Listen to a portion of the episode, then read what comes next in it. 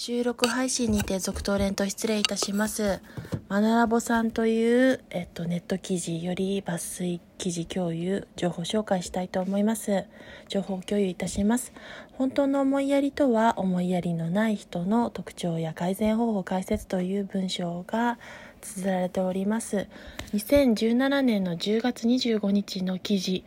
えっと、お心遣い、お気遣い、ビジネス、心、性格、注意、特徴などの抜粋記事です。マンダラボ編集部による記事となっております。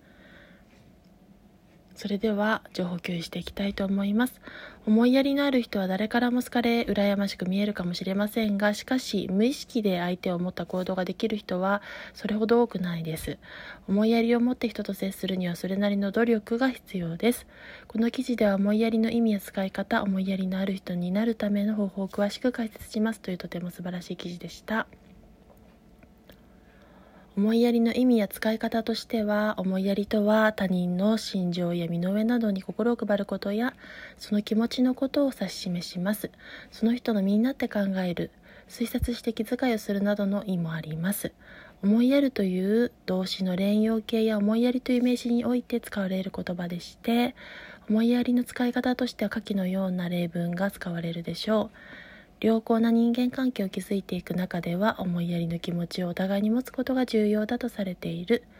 思いやりは自分自身に対してではなく他人に対して気持ちを考えたり気を配ったりする際に使う言葉です。自分のことだけではなく相手のことも気配ったり考慮したり配慮した方が良好な人間関係を築きやすいと言えるでしょう。人に好かれたり嫌われたりするにはそれなりの理由があるものです。周りの人に対して優しく接したり気配りをしてくれた人は好かれますし、自分のことばかり考えている人は嫌われてしまうことが多いかもしれません。この例では彼女はどんな人に対しても気を配る心を持っているので、例文がもう一点あったのですが、彼女はどんな人に対しても思いやりの心を持っているので、誰からも好かれているとありますが、そのようなことを思いやりが指しております。類義語には気遣いや心遣いがあります。資料や気遣い、心遣い、資料、そして気配りです。それが類義と出ております。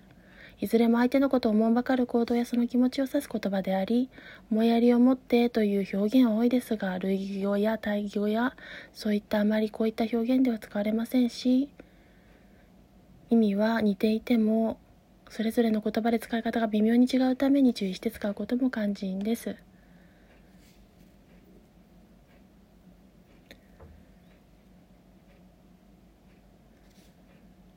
思いやりのない人の特徴を次に述べたいと思います。日常生活において思いやりがないなと感じることは多いものですが電車や公共機関などの場で感じることもあれば職場の同僚など身近な存在に対して感じることもあります。自分では他人事のようにしてしまい気をつけているつもりでも無意識のうちに思いやりがないと思われているかもしれずそれは身勝手な行動やわがままもあればたまにであれば許してもらえるかもしれませんがわがままも度重なると周囲の人たちが離れていってしまいます余裕がないと自己中心的になってしまっていることもあったり自己愛が強い人は思いやりが持てなかったりしかし一般的に優しいと呼ばれる人は聞き上手であることが多いのです。そのため相手の話を聞いてあげることは思いやりの行動であると捉えられますが、自分の話ばかりする人は思いやりのない人と思われてしまっても仕方がないです。また思いやりのある行動は時に自己犠牲を伴っており、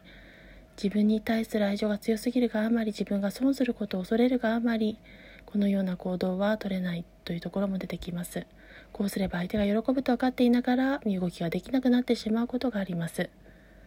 何でも人任せにするというところもその思いやりのない人の特徴です。自分は率先して動かず他人任せにした結果ミスや失敗があっても自分ではなく他人のせいにしています。仕事ができる人はうまく使うと言いますが何でも人任せにすることとは意味が全く違ってきております。人をうまく使えるのは采配であり采配や手腕でありそれとは異なるものです。思いやりのある人になるには何が必要なのでしょうか？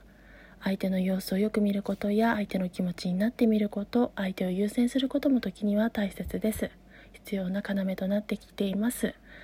自分がされたら嬉しいことを考えてそれを行動に伴わせ実行すること。感謝を言葉で表現する感謝の意を表すこと。素直にその場で自分がされて嬉しいことをしてもらったら表現していきましょう。何に対しての感謝の意なのかを添えるとより感謝が伝わりやすいかもしれません。それではまとめについても考察についても述べていきたいと思います。思いやりとは他人の心情や身の上などに心を配ることやその気持ちのこと。余裕がないからといって自己中になってしまい周りの人を知らないうちに傷つけてしまっているかもしれません。他人から好かれずしばらくすると誰からも相手にされなくなってしまう恐れもあります。思いやりのある人になりたいと思うのであれば相手の様子をじっくり観察し相手の気持ちになってよく物事を捉えることが重要です。自分が嬉しいことは他人にも嬉しいこと響くことにもつながりますのでそこを考え実行したり感謝のいいお言葉で表現したりすることもポイントとなります。思いやりの英語表現は